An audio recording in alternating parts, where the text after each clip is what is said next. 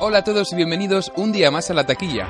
Como bien sabéis, es un programa radiofónico donde hablamos de cine y también de lo que nos dé la gana. Hoy nos espera un programa completamente diferente al anterior.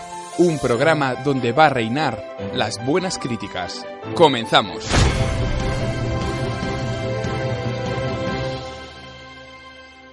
Hoy tenemos una nueva entrega de la película de la semana, una de las películas más esperadas en taquilla, Los Guardianes de la Galaxia Volumen 2. Hola Alba, ¿cómo estás hoy? Muy bien, muy animada, por suerte. Ya te noto la voz comparado con el programa anterior, hoy estás Sí, sí. on fire. Muy bien, pues damos paso a la intro de la película de la semana. Como bien os he avanzado, hoy comentaremos la película de la semana, Los Guardianes de la Galaxia Volumen 2. Alba está preparada para criticarla y analizarla, decir sus puntos positivos, sus puntos negativos y al final del programa dirá la puntuación para esta película. Así que Alba, cuando quieras. Bueno, esta entrega nueva de Los Guardianes de la Galaxia está dirigida por el mismo que dirigió la primera, James Gunn. ¿Y cuáles son los actores que dan vida a los personajes de Los Guardianes de la Galaxia Volumen 2? Los intérpretes de esta película son los mismos que la primera, solo añadiendo el personaje del padre Star-Lord, que es el cronista, que está interpretado por Kurt Russell. Guardianes de la Galaxia, por si no sabéis, está dentro del mundo universal de Marvel, que empezó con Iron Man 1 y esta es la última que ya se estrenó al cine, pero están grabando ya Infinity War y más adelante veremos los Avengers 4 y muchas más películas de Marvel. Perfecto. ¿Y de qué trata esta segunda entrega de Los Guardianes de la Galaxia?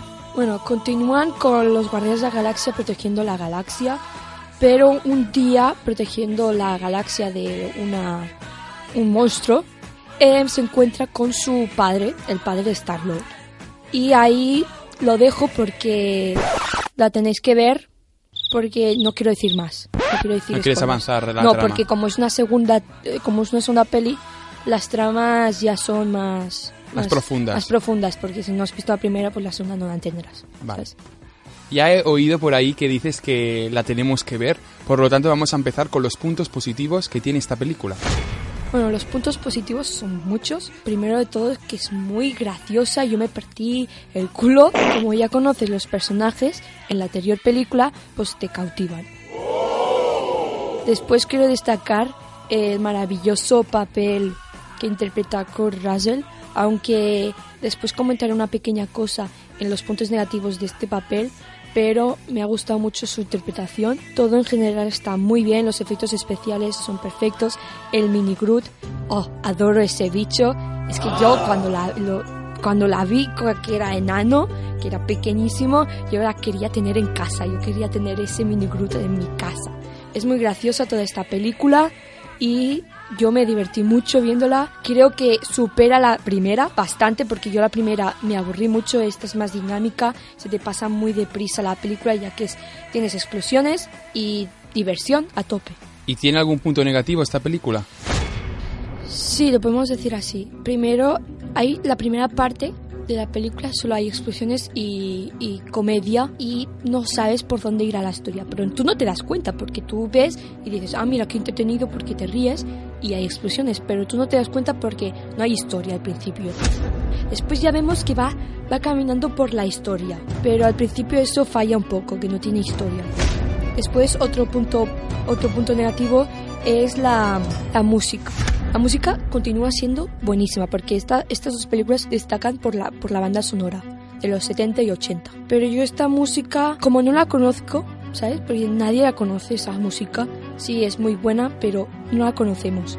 Entonces la primera entrega había música que eran clásicos de los 80, clásicos de los 70, que todo el mundo conoce y me gustó más por esa parte. Pero yo continúo diciendo que la segunda a mí me gustó el doble que la primera.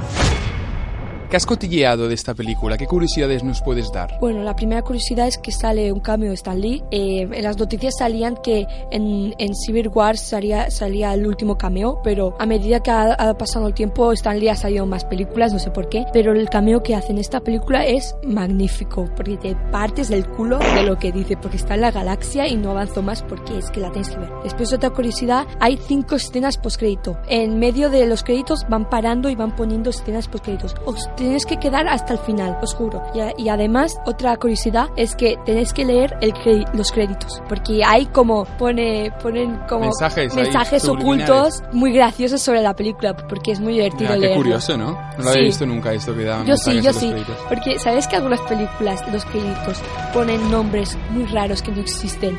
Se inventan cosas para que la gente, cuando se crea los créditos, como tenga una co- recompensa, ¿sabes? Y a Ah. veces.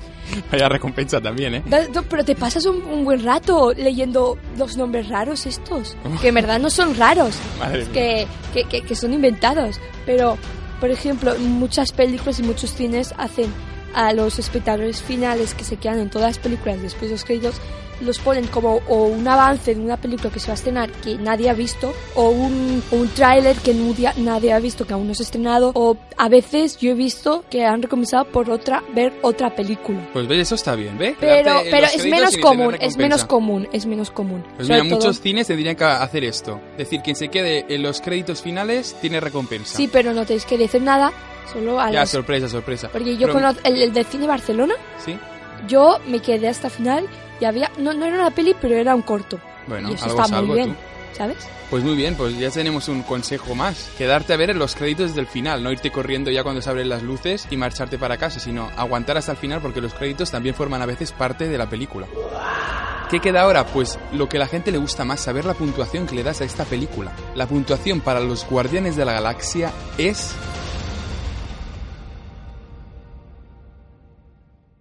Cuatro y medio sobre cinco. ¡Bravo, bravo, bravo! Casi rozando la perfección, ¿no? Sí, solo por los fallos que te he dicho. Pero es que es una película magnífica, con efectos especiales brutales, con personajes que me encantan. El mini Groot, por favor, un, un regalo, un regalo para los fans de Marvel. 4,5, una muy buena puntuación, de las mejores que recuerdo yo que has dado la taquilla, ¿verdad? Sí, Pues un excelente alto para los Guardianes de la Galaxia Volumen 2. Alba os la recomienda a todos y nosotros despedimos la sección por hoy. Bueno, Alba, ¿qué película nos queda aún para comentar en la taquilla? El Círculo, que está interpretada por Emma Watson y Tom Hanks, como ya he dicho anteriormente en los programas. Y también nos avanzamos que en próximas emisiones tendremos un programa especial que aún no hemos emitido y no tiene nada que ver con todas las secciones que hemos hecho durante estos 11 programas que llevamos de la taquilla. Hasta aquí hemos llegado hoy, muchas gracias Alba Muchas gracias David por estar aquí. y a nuestros oyentes que nos están escuchando. Sobre todo a nuestros oyentes que hacen que continuemos emitiendo más taquillas. Antes de despedirnos, os recomendamos como siempre que nos podéis seguir en nuestras redes sociales, tanto en Twitter como en Instagram, en arroba la taquilla films. Y recordar que antes de ir al cine, pasar por la taquilla. Adiós, adiós. Hasta luego.